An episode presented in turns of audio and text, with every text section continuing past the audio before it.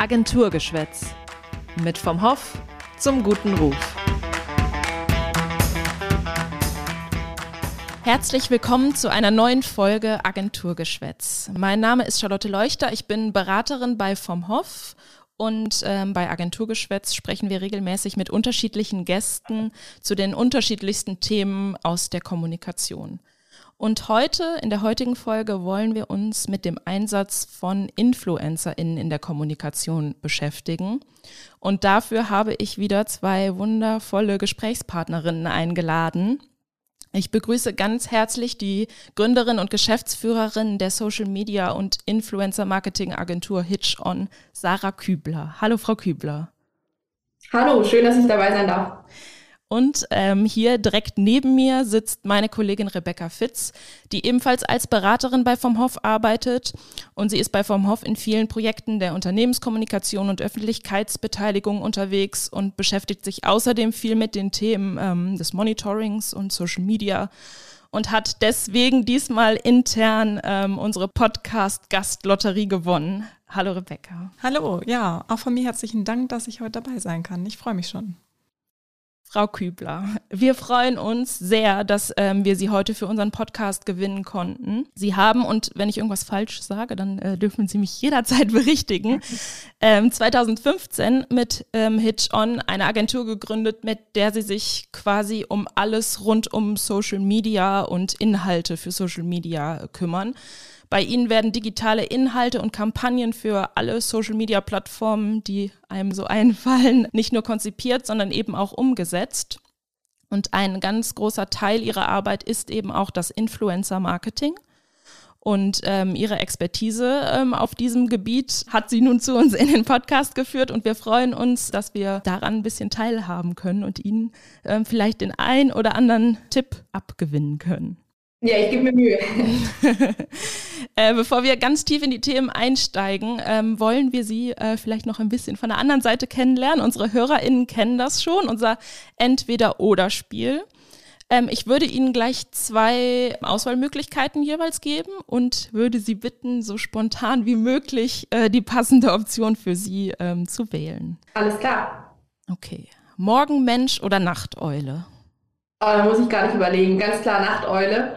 Ähm, was es manchmal schwierig macht, wenn ich ähm, wirklich versuche, ähm, mich auch daran zu halten, das Team nicht außerhalb der, der Kernarbeitszeiten zu stören. Und bei mir ist aber wirklich so, dass ich oft spät abends nochmal ein, ein großes Hoch habe, wo ich wirklich viel, viel abarbeiten kann. Dafür sieht mich garantiert nie jemand vor 9 Uhr im Büro.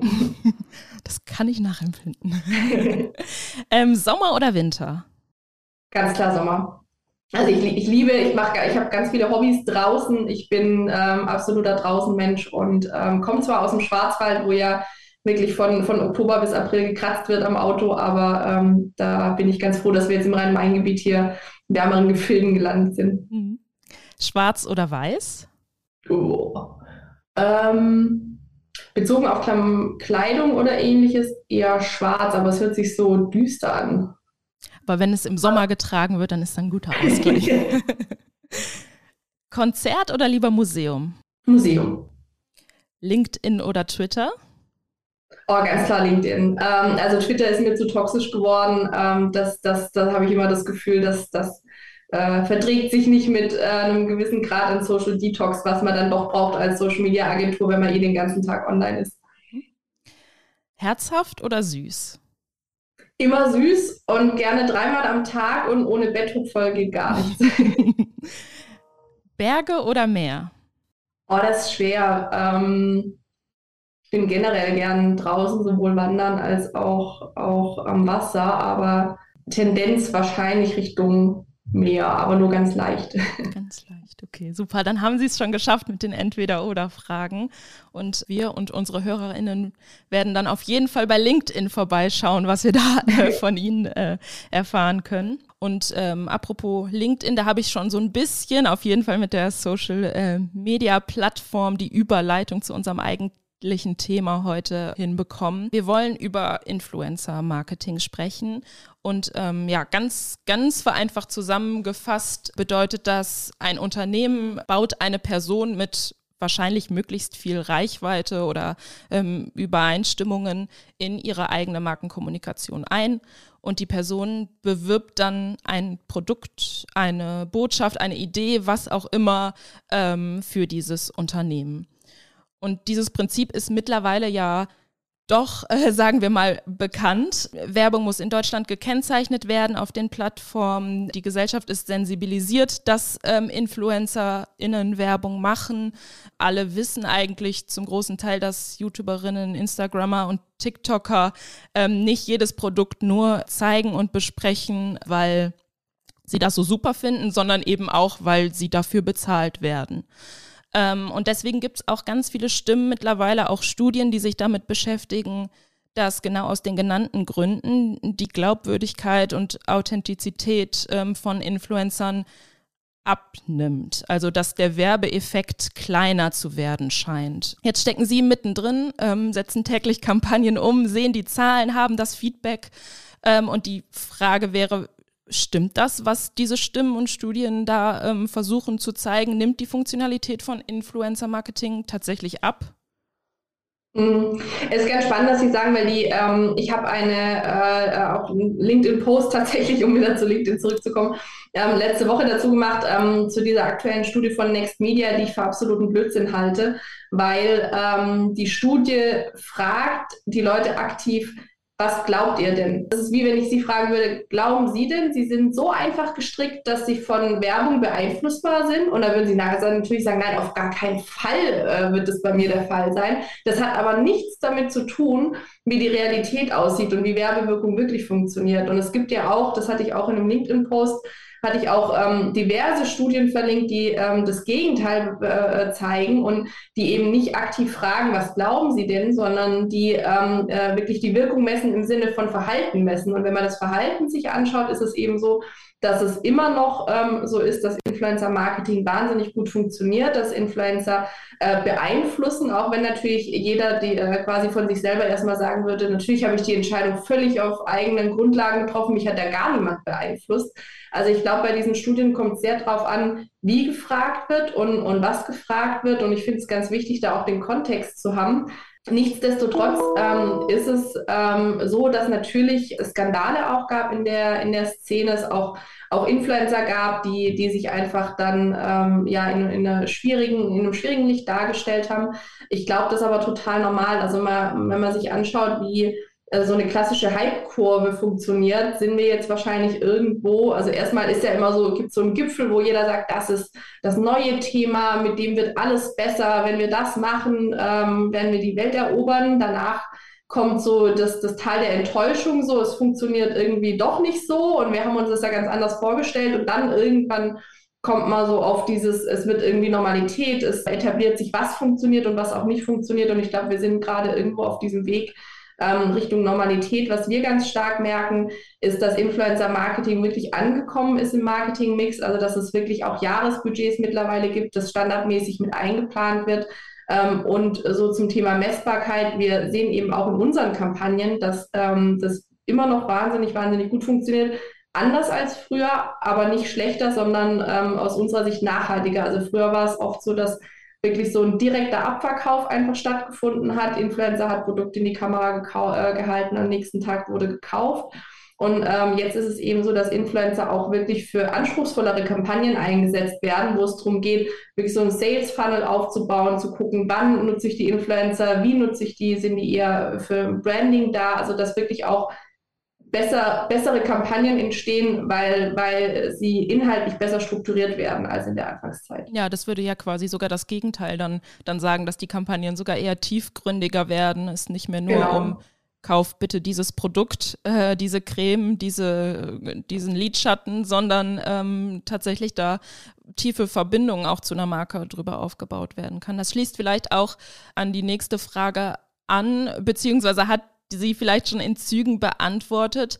Solche Skandale, die Sie eben auch angesprochen haben. Ich denke da zum Beispiel an äh, Marvin Wildhage, der Fake-Cremes an Influencer verteilt hat, um zu gucken, ob die wirklich ähm, einfach blind alles bewerben, wofür sie Geld bekommen. Das hat tatsächlich dann auch bei manchen Influencern geklappt, die sich gar nicht angeschaut haben, was ist denn da drin, die einfach nur blind gesagt haben, jo, super Creme. Ähm, schrecken solche Skandale ähm, Unternehmen ab, Kampagnen zu machen oder hat das keinen Effekt darauf? Also wir haben jetzt nicht ähm, keine Effekte gehabt im Sinne von, es wird weniger gebucht, was aber tatsächlich passiert, und das finde ich total gut und wichtig, ähm, ist, dass auf beiden Seiten einfach vorsichtiger agiert wird. Also dass Unternehmen sich genauer anschauen, mit wem arbeite ich denn da und wer ist es denn und wie tickt der denn? Und aber auch die Influencer vorsichtiger werden und ähm, sich die Sachen eben besser anschauen, wo ich dann sage, okay, vielen Dank, Marvin, weil das führt auch dazu, dass beide Seiten einfach viel reflektierter ähm, mit so Kampagnen umgehen und ähm, auch sich, sich Themen anschauen. Und das ist auch als Influencer natürlich wichtig, ähm, diese Weiterentwicklung in Richtung Unternehmer zu machen und, und ein Stück weit auch zu sagen, so, ähm, ich habe halt auch eine, eine Verantwortung äh, gegenüber meiner Community. Ich muss mir die Sachen anschauen. Ich stehe auch für Themen und, und es ist einfach wichtig, dass ich mir natürlich diese Sachen auch gut anschaue und mir gut überlege, für was ich Werbung mache. Mhm.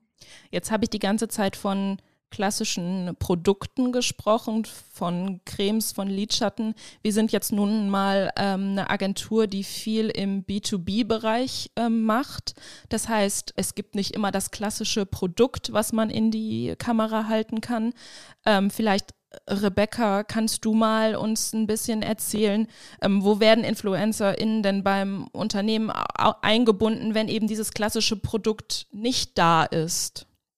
Genau, also wir haben es ja gerade gehört, wenn ich ein Produkt habe, ist es viel, viel einfacher, als wenn ich jetzt vielleicht auch was habe, was, was nur digital beispielsweise ist, macht die Sache auch manchmal schwieriger. Aber in unserem B2B-Bereich vor allen Dingen ähm, ist es einfach so, dass da eher das Image des Unternehmens im Vordergrund steht. Da wird dann nicht irgendwie gesagt, wir haben Produkt A oder B, macht da doch mal bitte was für uns, weil wir einfach nicht den Endkonsumenten oder die Endkonsumentinnen ansprechen und die Unternehmen dann im Zweifel gar nicht so auf diesen Kanälen unterwegs sind, sondern dann geht es ähm, eher über, um übertragene Dinge, das Unternehmensimage oder wie das Unternehmen vielleicht auch mit Nachhaltigkeit umgeht, wie die Philosophie vom Unternehmen ist. Und da sind wir dann eher in Bereichen, wo es dann doch wieder an die EndkonsumentInnen in dem Sinne geht, dass wir beispielsweise im Employer Branding unterwegs sind, also im Recruiting, wir suchen Fachkräfte.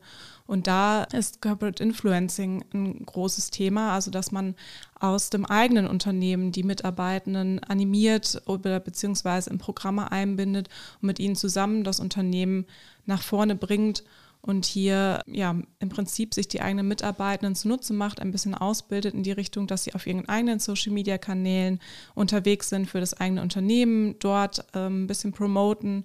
Das kann halt wirklich, wie ich eben sagte, nur Unternehmenswerte in dem Sinne sein. Das kann auch ganz gezielt sein, hier der Arbeitgeber und wir haben die und die Benefits oder ich erzähle mal aus meinem ähm, Alltag im Unternehmen.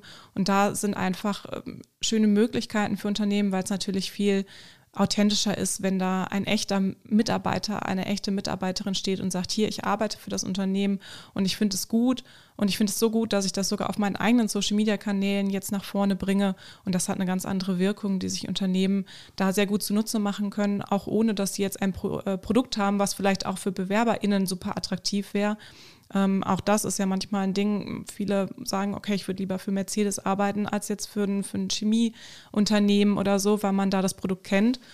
Ähm, und auch hier kann das dann helfen, äh, überhaupt das Unternehmen mal bekannter zu machen, weil wir auch viele Hidden Champions haben, die auf sowas gut zurückgreifen können. Da tut sich jetzt bei mir direkt die Frage auf, ähm, wo finden wir Unterschiede oder vielleicht auch Übereinstimmungen zwischen diesen klassischen Influencern, die wir eben besprochen haben, aber eben auch den Corporate Influencern, die, die sich ja in den Dienst, sage ich mal, ihres Arbeitgebers, ihrer Arbeitgeberin stellen und ähm, das auf ihren privaten Accounts dann diese ganzen Themen besprechen, die du, Rebecca, gerade angesprochen hast. Frau Kübler, vielleicht haben Sie da, da ein paar Unterschiede oder Übereinstimmungen für uns, die Sie direkt ähm, aufzeigen können? Ja, auf jeden Fall. Also ich glaube, ähm, ich hatte ähm, im, im, Sommer einen Vortrag gehal gehalten beim, beim Handelsblatt, wo auch dann äh, also viele B2B-Unternehmen da waren, die dann auch gesagt haben, oh, wir haben es ja viel schwerer als, als so klassische ähm, B2C-Unternehmen, ähm, äh, weil wir können ja gar kein klassisches Influencer-Marketing machen, wo ich dann immer sage, ihr habt es eigentlich viel, viel besser, weil wenn es um Corporate-Influencer geht, ihr habt die schon da. Also ihr müsst die nicht mal suchen, sondern ihr habt die quasi in eurem Unternehmen und es geht wirklich nur darum, die zu begeistern, die motiv zu motivieren, denen die Chance zu geben, die Zeit, das, ähm, das Know-how ähm, an, an die Hand zu geben, da zu agieren. Also eigentlich ist das, glaube ich, der, der riesen, riesen Vorteil, dass man sagt, ich habe, ich muss die nicht teuer einkaufen, sondern ich habe die schon bei mir und es ist, die sind quasi viel näher, viel näher dran. Ähm, das wäre aus meiner Sicht ähm, ein, ein, Unterschied oder auch ein, ein Vorteil, sage ich mal, was die Mechanismen sind am Ende natürlich ähnlich. Also sowohl bei, bei klassischen Influencern als auch bei Corporate Influencern geht es ja am Ende darum, eine, eine, Zielgruppe, die einen gewissen Vertrauensvorschuss hat, der Person gegenüber ähm, zu erreichen, zu begeistern, mitzunehmen, für, für Themen zu begeistern. Da, da sind sich die beiden Bereiche, glaube ich, sehr ähnlich. Und ich glaube auch, es lassen sich beide Bereiche sehr, sehr gut verknüpfen. Also ähm, mir ist gerade, als äh, Sie gesagt hatten, irgendwie, es ist nicht so sexy für so einen Chemiekonzern zu arbeiten, ist mir ähm, Simone Tomalla eingefallen, die ja in ein, ein ich glaube, in Kies, Kieswerk investiert hat, in so ein Startup im, im, im Baubereich, wo ich auch im ersten Moment denke, naja, so Kies, also interessiert mich halt gar nicht, aber in der Kombination mit Simone Tomalla ist es plötzlich eine absurde News und total lustig spannend und ich schaue mir das an. Und sowas zu kombinieren, also so ein Influencer, der erstmal so die große Aufmerksamkeit in den Medien ähm, einfach für so ein Unternehmen schafft und natürlich auch für die Corporate Influencer vielleicht so einen Coolness-Faktor hat, wo man sagt, Mensch, geil, irgendwie diese Mode ist da auch dabei und dann kommt die vielleicht auch mal vorbei oder man hat so ein Vorbild und dann zu sagen, man setzt da an mit Corporate Influencern, die dann eher aus, aus sich heraus, aus dem Unternehmen heraus kommunizieren. Also auch so eine Kombination ist, glaube ich, total mhm. spannend, weil das natürlich auch für die Corporate Influencer nochmal einen, ja, einen Mehrwert bietet oder eine, eine Art der Wertschätzung bringt, dass man sagt, Mensch, irgendwie, wenn selbst solche großen Influencer mein Unternehmen toll finden, ähm, dann kann ich da ja noch viel selbstbewusster rausgehen und die Botschaft irgendwie in die Welt tragen. Da haben wir auch eine schöne Kombination eigentlich aus den externen InfluencerInnen, die ja eher im Kampagnenstil dann auch äh, bezahlt werden bzw. agieren. Das geht dann von mir aus über vier Wochen oder auch mal zwei Monate, aber häufig ist es dann ja auch wirklich mit einer kürzeren Kampagne ähm, erledigt, die Kooperation. Und die Corporate InfluencerInnen sind natürlich auch ähm, dann in einem Programm sozusagen drin, die dann auch regelmäßig und kontinuierlich und gar nicht mit einem Datum X, wo das jetzt auf einmal aufhört, ähm, unterwegs sind. Und das kann man natürlich dann auch sehr schön nochmal zusätzlich pushen durch so eine kürzere Kampagne dann in dem Moment. Absolut, total. Wie findet man denn die richtigen InfluencerInnen? Vielleicht von beiden Seiten. Also vielleicht, ähm, Rebecca, einmal äh, von deiner Seite aus im Unternehmen. Also äh, klar, wenn es ein großes Unternehmen ist, dann gibt es da sicherlich viele, die generell schon auf Social Media unterwegs sind. Aber als Kommunikationsabteilung muss man da ja auch irgendwie die Leute finden und irgendwie die, äh, die Dinge in die äh, richtigen Bahnen leiten, dass da ähm, irgendwie auch ein bisschen Zusammenarbeit ähm, stattfindet und eben auch gezeigt wird, was man aus Kommunikationssicht ähm, da auch gerne sehen möchte. Wie, wie, wie findet man diese Leute? Ähm, eigentlich hat es Frau Kübler eben auch schon kurz angesprochen. Sie sind ja erstmal schon mal per se da. Und ähm, man kann sich anschauen, wenn man zum Beispiel ein Intranet hat, größere Konzerne haben ja meistens oder Unternehmen meistens auch ein Intranet. Wer ist denn da schon aktiv? Wer engagiert sich da vielleicht auch, auch in äh, mitarbeitenden Gruppen beispielsweise? Also wer ist irgendwie schon über die normale Arbeit, über Business as usual irgendwie hinaus aktiv und auch ähm, ja, positiv dem Unternehmen gegenüber gestimmt. Das ist natürlich das Allerwichtigste, dass die Personen auch überzeugt sind. Es soll niemand überredet werden. Es muss schon intrinsisch sein. Und ähm, dann kann ich mir anschauen, wer ähm, postet denn vielleicht auch schon selbst was, wenn Unternehmen ihre eigenen Social-Media-Kanäle pflegen, da wird dann ja auch geteilt oder geantwortet, wer ist da schon sehr aktiv. Und da hat man sehr, sehr schnell eigentlich einen guten Überblick, über die Personen, die von sich aus da schon ähm, viel unterwegs sind, auch vielleicht von anderen Testimonial-Kampagnen, die mal gemacht wurden, jetzt außerhalb des Corporate Influencing. Und da kann man auf jeden Fall schon die richtigen Personen dann ausmachen, die einfach vielleicht auch schon eine gewisse Reichweite auf Social Media haben oder sich zumindest in dem ganzen Kosmos auch wohlfühlen. Es bringt ja auch nichts, jemanden dann irgendwie anzuheuern, der sich jetzt erstmal ein Profil machen muss und der mit der ganzen Welt, sage ich jetzt mal, gar nichts zu tun hat. Mhm. Und ähm, wie bereitet man die dann darauf vor? Also gibt es da Absprachen zwischen Kommunikationsabteilung und diesen Leuten, die man, die man dann identifiziert hat? Was muss man denen vielleicht auch an die Hand geben? Genau, also das ist ganz, ganz wichtig, dass da einfach ähm, auch die ständige Verbindung zur Kommunikationsabteilung da ist und die Leute nicht alleine gelassen werden, weil wir hier natürlich auch vielleicht nochmal ein, ein Unterschied zu den ähm, normalen InfluencerInnen. Wir haben hier keine Profis vor uns sitzen, das sind Menschen, die machen das dann bisher in ihrer Freizeit, sollen das jetzt natürlich fürs Unternehmen dürfen die das oder sollten sie es in der Regel in der Arbeitszeit machen dürfen, aber die sind natürlich noch nicht so auch darauf geeicht, ähm, da wirklich Werbung zu machen. Also ein, ein, normale InfluencerInnen sind dann natürlich, das ist ja teilweise wirklich äh, ihre alleinige Beschäftigung, die können davon leben, das ist eine ganz andere Voraussetzung. Und ähm, hier sollte die Kommunikation einfach anleitend wirken. Also einerseits, dass sie natürlich immer für Fragen da sind, aber auch, dass das, ähm, wir sagen jetzt mal, es ist ein Corporate Influencing Programm, was mit einem Kickoff-Workshop startet. Es wird erstmal erklärt, worum geht es uns überhaupt, welche Inhalte wollen wir denn gemeinsam auch voranbringen und auch dieses gemeinsam ist ein wichtiges Stichwort. Die müssen auch ein Mitspracherecht haben. Also es kann nicht sein, nur alles aufzudrücken, weil dann geht auch die Authentizität verloren dann fehlt die Kreativität, dann sieht man, dass diese Kanäle sozusagen okkupiert wurden und jetzt vom Unternehmen bespielt werden. Und äh, dennoch ist es aber hilfreich, Leitfäden beispielsweise zu geben. Was sind Hashtags, die man nutzen kann? Wie ist eine Bildauswahl?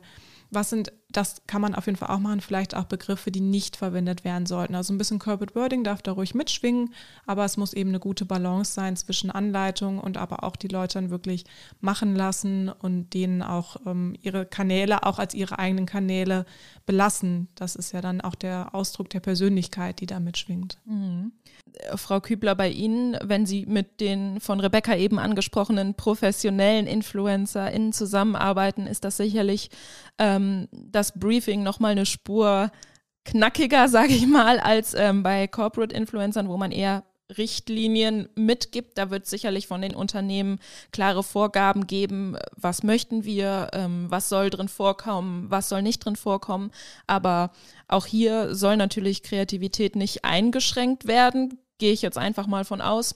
Und ähm, Sie haben ja auch in, im Vorhinein noch die Aufgabe, da überhaupt die richtige Person äh, zu finden. Wie, wie kriegt man das hin, da die richtige Person für den Job ähm, zu finden? Wie kriegt man das hin, dieses ähm, klare Briefing des Unternehmens und Kreativität und Persönlichkeit eines Influencers zusammenzubringen? Wie gehen Sie daran? Ja, genau. Also der, der Riesen, ähm, äh, quasi die, die große Aufgabe, die wir haben, bevor es überhaupt in die Kampagne geht, ähm, ist eben dieses Finden und das ist händisch heutzutage nicht mehr möglich. Also jede Agentur, die das behauptet, ähm, die, die, die schummelt, weil ähm, bei 250.000 Influencern allein im Dachraum, ähm, das, das kann kein Mensch im Blick haben. Ähm, da verschwinden auch täglich wieder Influencer, es kommen neue, neue dazu.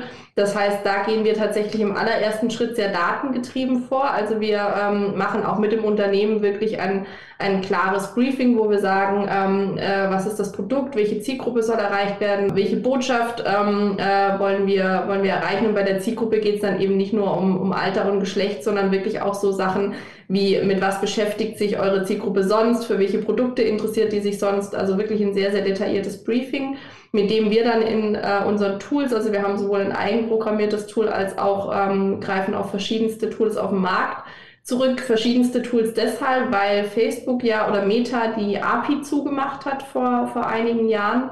Und das heißt, alle Tools am Markt, auch unser eigenes Tool, greifen auf ähm, Third-Party-Data zurück. Das heißt, keiner hat die echten Daten und deswegen ist es uns eben wichtig, mit verschiedenen Tools zu arbeiten, um dann quasi ein, ein bestmögliches Bild zu bekommen, weil natürlich jedes Tool ein Stück weit, ähm, äh, je nachdem, wie dann die Profile archiviert sind, ein bisschen anders vorgeht. Und mit diesen verschiedensten Tools gucken wir dann quasi erstmal technisch, was ist so die, die größere Auswahl, die in Frage kommt. Also unsere Kollegen sagen da immer so ein First Fit, also quasi erstmal zu gucken, was ist so ein erster fit, wer könnte denn passen, wer könnte, wer erfüllt quasi die Kriterien. Und dann äh, gehen wir wirklich inhaltlich ran, schauen uns die, die Inhalte an, schauen uns ähm, an, passt es zur, zu, also die Bildsprache zum Unternehmen, passt die, die Art und Weise der Kommunikation zum Unternehmen, ähm, schlagen entsprechende Köpfe vor, um dann in einem zweiten Schritt wirklich einen Perfect Fit zu haben und die Influencer, mit denen wir dann auch am Ende arbeiten wollen, die dann wirklich super zum, zum Unternehmen passen und zu allem was es da braucht. Und dann danach ist tatsächlich die Arbeit gar nicht so viel anders. Also wir haben ein, ein äh, wie Sie es gesagt haben, knackiges Briefing, aber ein sehr kurzes. Also wir versuchen wirklich, das auf ein, maximal zwei Seiten ähm, äh, zu halten, weil je klarer man da ist und je, je einfacher es ist, so ein Briefing zu erfüllen, desto besser sind einfach die Ergebnisse. Und das heißt, wir versuchen auch da ähm, klar, kurz, knackig zu sein, aber auch genug Freiheit zu lassen. Und häufig ist es so, dass es ein Kampagnenüberthema gibt. Und in der einzelnen Videoumsetzung ähm, sind die Influencer dann aber tatsächlich sehr frei, aus dem gleichen Grund, äh, den Sie auch genannt haben. Am Ende ist es ähm, bei aller Professionalität ist es ihre Art des, äh, der Kommunikation, ihr, ihr Ausdruck, ähm, ihr, ihr, ihr Umgang mit der Community und entsprechend wichtig, auch dass sie das Gefühl haben, das ist Content, den sie auch selber gut finden. Das heißt, ein, ein, ein gewisser Grad an Freiheit ist super wichtig und, und da unterscheidet sich das quasi gar nicht so sehr vom Corporate Influencing Marketing. Und wahrscheinlich auch dann eine wichtige Zutat, dass so eine Kampagne dann auch erfolgreich ähm, wird. Absolut. Das würde mich jetzt auch zu der, zu der ähm, nächsten Frage bringen. Wann ist denn so eine Kampagne, äh, eine Influencer-Innen-Kampagne erfolgreich? Woran misst man das? Mhm. Also ganz wichtig ist, ähm, dass man im Vorhinein festlegt, was, was ist das Ziel der Kampagne, weil nur dann kann ich im Nachhinein messen. Also wenn ich, wenn ich vorher nichts festlege und dann im Nachhinein irgendwie mir überlege, was könnte ich mir denn jetzt anschauen, dann, dann ist das natürlich kein, kein ordentliches Kampagnenmonitoring, sondern wir überlegen uns immer vorher, was ist das Ziel und welche KPIs brauchen wir und messen wir, um zu, zu wissen, ob dieses Ziel erfüllt wurde. Und das können ganz, ganz harte KPIs sein, wie ähm, Newsletter-Anmeldung, ähm, Conversions im Sinne von, von Klicks auf eine Website, Conversions im Sinne von Anmeldung, also je nachdem, was so einem Kunde wichtig ist. Das sind quasi so ganz harte Zahlen, die, die messbar sind, aber, und das ist tatsächlich ähm, häufiger der Fall, gerade bei, ähm, sag ich mal, teureren Produkten oder bei, bei Dienstleistungen oder bei Branding-Kampagnen, dass dann eher geguckt wird, wie viel Interaktion findet zum Beispiel statt rund um das ähm, Produkt oder die Dienstleistung, also wie viel wird im Netz dann danach gesprochen über, über, ähm, äh, über das Thema, wie viel ähm, äh, Reichweite wurde generiert für das Thema. Ähm, teilweise auch haben andere Influencer mitgemacht, also war unser Influencer wieder Influencer für andere Influencer. Also gibt ganz unterschiedliche Dinge, die man messen kann und ähm, da wird wirklich vorher dann eben je Kampagne geschaut, was ist das Ziel, was müssen wir dafür messen und auch, was erwarten wir für das Geld von dem Influencer? Also wir sagen dann auch vorher, okay, der Influencer kostet so und so viel. Dafür erwarten wir oder gehen wir davon aus, dass, dass folgende KPIs erfüllt werden, sodass wir auch nachher gucken können, war das denn jetzt gut oder war das schlecht und, und wie haben die Influencer im Verhältnis zueinander, auch im Verhältnis zum, zum Pricing dann natürlich funktioniert. Mhm. Rebecca, bei Corporate Influencern hat man das, diese Vergleichswerte oder diesen Erwartungswert in Bezug auf Bezahlung und ähm, Reichweite, die man vielleicht auch vorher schon ähm, von dem ähm, Influencer natürlich abgefragt hat, hat man ja nicht. Wie, wie läuft da so eine Erfolgsmessung ab? Genau, hier können wir dann nicht knallhart sagen, wenn du nicht unter jedem Posting mindestens fünf Kommentare und 100 Likes hast, dann äh, wird es hier nichts mit uns. Da ist natürlich ein bisschen, bisschen sensibler äh, die Herangehensweise. Im Endeffekt können wir aber auch hier schon die Interaktion natürlich ablesen. Wir können Kommentare uns anschauen, auch ähm, dann positiv, negativ, Tonalität, auch um dann zu schauen, ist das für mein Unternehmen jetzt wirklich auch gut, was wir da machen, oder ähm, schneide ich mir vielleicht auch ins eigene Fleisch? Das kann natürlich auch passieren. Das muss nicht, aber es ist äh, eine Gefahr natürlich, die mitschwingt. Und aber auch ganz normal, was wurde geteilt, was wurde geliked, auch welche Themen laufen vielleicht besonders gut ähm, in den Communities von den Corporate InfluencerInnen und im Endeffekt auch diese übertragenen Daten dann. Also wenn wir zum Beispiel beim Employer Branding bleiben, beim Recruiting-Gedanken, dann kann ich natürlich auch schauen, hat sich da was verändert? Wenn ich vielleicht für ganz spezifische Fachkräfte suche, habe ich jetzt mehr Bewerbungen? Oder die klassische Frage, wenn ich irgendwo mich beworben habe, wenn es zum Beispiel über ein Portal geht oder ähnliches, kennt man ja, wie sind Sie denn auf die Stelle aufmerksam geworden oder wie sind Sie denn auf das Unternehmen aufmerksam geworden? Und auch über solche subtile Fragen äh, kann ich dann rausfinden, war das vielleicht auch, äh, weil meine Mitarbeitenden sich jetzt mehr geäußert haben? War das dann eine Empfehlung sozusagen oder haben die das da den Post gesehen, weil der sich gut verbreitet hat, weil der geteilt wurde? Und da gibt es ähm, durchaus auch Möglichkeiten, um sich das anzuschauen. Und auch wie Frau Kübler sagte, natürlich, auch wenn ich vielleicht weniger Daten habe und das nicht so, so streng machen kann, äh, es ist immer wichtig, sich vorher zu überlegen, was man denn erreichen möchte, um es einfach dann im Nachgang auch ja, vergleichen zu können. Also der, der Sollzustand sollte vorher bekannt sein, mhm. genau. Das ist ja in den meisten Fällen nicht ganz schlecht, wenn man vorher will, was man nachher haben möchte. ähm, es gibt aber sicherlich auch ähm, auf dem Weg zu so einer erfolgreichen Influencer-Kampagne wahnsinnig viele Herausforderungen, denen man sich, sich stellen muss. Und vielleicht zum Schluss ähm, unserer Folge, ähm, Frau Kübler, nochmal was würden Sie sagen, sind die größten Herausforderungen, die Sie und Ihr Team äh, bei Hitch On sich da äh, tagtäglich stellen müssen? Ähm, also es gibt natürlich Herausforderungen, die, ähm, äh, die man ein Stück weit auch den Kunden kommunizieren kann und die, die sich quasi auch, auch handeln lassen. Also gerade dieses Thema Influencer-Auswahl ist zum Beispiel ein, ein ganz wichtiges, ganz großes bei Kunden, die noch kein Influencer-Marketing gemacht haben, also wo man nicht auf Erfahrungswerte zurückgreifen kann und deswegen auch am Anfang durchaus ein bisschen Trial and Error machen muss, also sich so rantasten muss, welche Köpfe funktionieren, welche Tonalität funktioniert. Das ist aber was, ähm, was wir immer mit dazu sagen, wenn Kunden das erste Mal mit Influencern arbeiten, also was, was sich quasi, ähm, äh, wo Erwartungsmanagement betrieben werden kann und was sich handeln lässt. Was für uns eine, eine Riesenherausforderung ist, die wir auch nicht in der Hand haben, sind die Plattform-Algorithmusänderungen ähm, die einen natürlich immer treffen können, auch mitten in der Kampagne treffen können, ähm, wo es dann wirklich einfach darum geht, schnell zu reagieren, schnell Anpassungen vorzunehmen, ähm, ein gutes Verhältnis zu haben, zu, den, äh, zu haben mit den Influencern, ähm, um auch die zu begeistern, dann Dinge anders zu machen als besprochen. Ähm, also das ist ein, ein Thema, was uns natürlich ähm, ja täglich beschäftigt und wo wir wirklich immer äh, ja immer wieder mal, mal Themen haben und, und äh, wo es super wichtig ist, dass wir einfach mit den Influencern in einem, in einem guten Austausch sind, dass die dann eben solche 180-Grad-Wendungen, die man dann manchmal mitten in der Kampagne machen muss, weil irgendwie Insta den Algorithmus umgestellt hat, dass die die dann auch mitgehen. Mhm. Ja. Also weil Sie gerade von Begeisterung gesprochen haben. Ähm, ich hoffe, dass wir unsere HörerInnen ähm, mit dieser Folge ähm, jetzt begeistert haben. Ich habe auf jeden Fall wahnsinnig viele spannende Dinge erfahren dürfen und ähm, sage ganz, ganz herzlichen Dank, Frau Kübler, dass Sie heute ähm, dabei waren. Und ähm, auch Rebecca, danke, dass du uns hier von Agenturseite den Input gegeben hast, was die Corporate Influencer ähm, angeht. Wir werden natürlich alle Infos zu Frau Kübler und auch zu Hitch On in den Shownotes verlinken.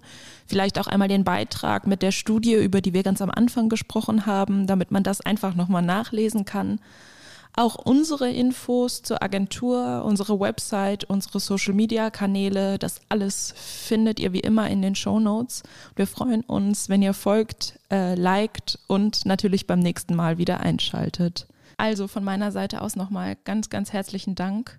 Ähm, Frau Kübler? Ja, vielen Dank, hat Spaß gemacht und ähm, vielleicht gibt es ja auch mal die ein oder andere Kampagne, die wir gemeinsam umsetzen können, Corporate Influencer Marketing und Influencer Marketing. Also ich bin gespannt sehr, sehr gerne. Und spätestens dann äh, nehmen wir die nächste Podcast-Folge auf. Tschüss. Tschüss. Tschüss.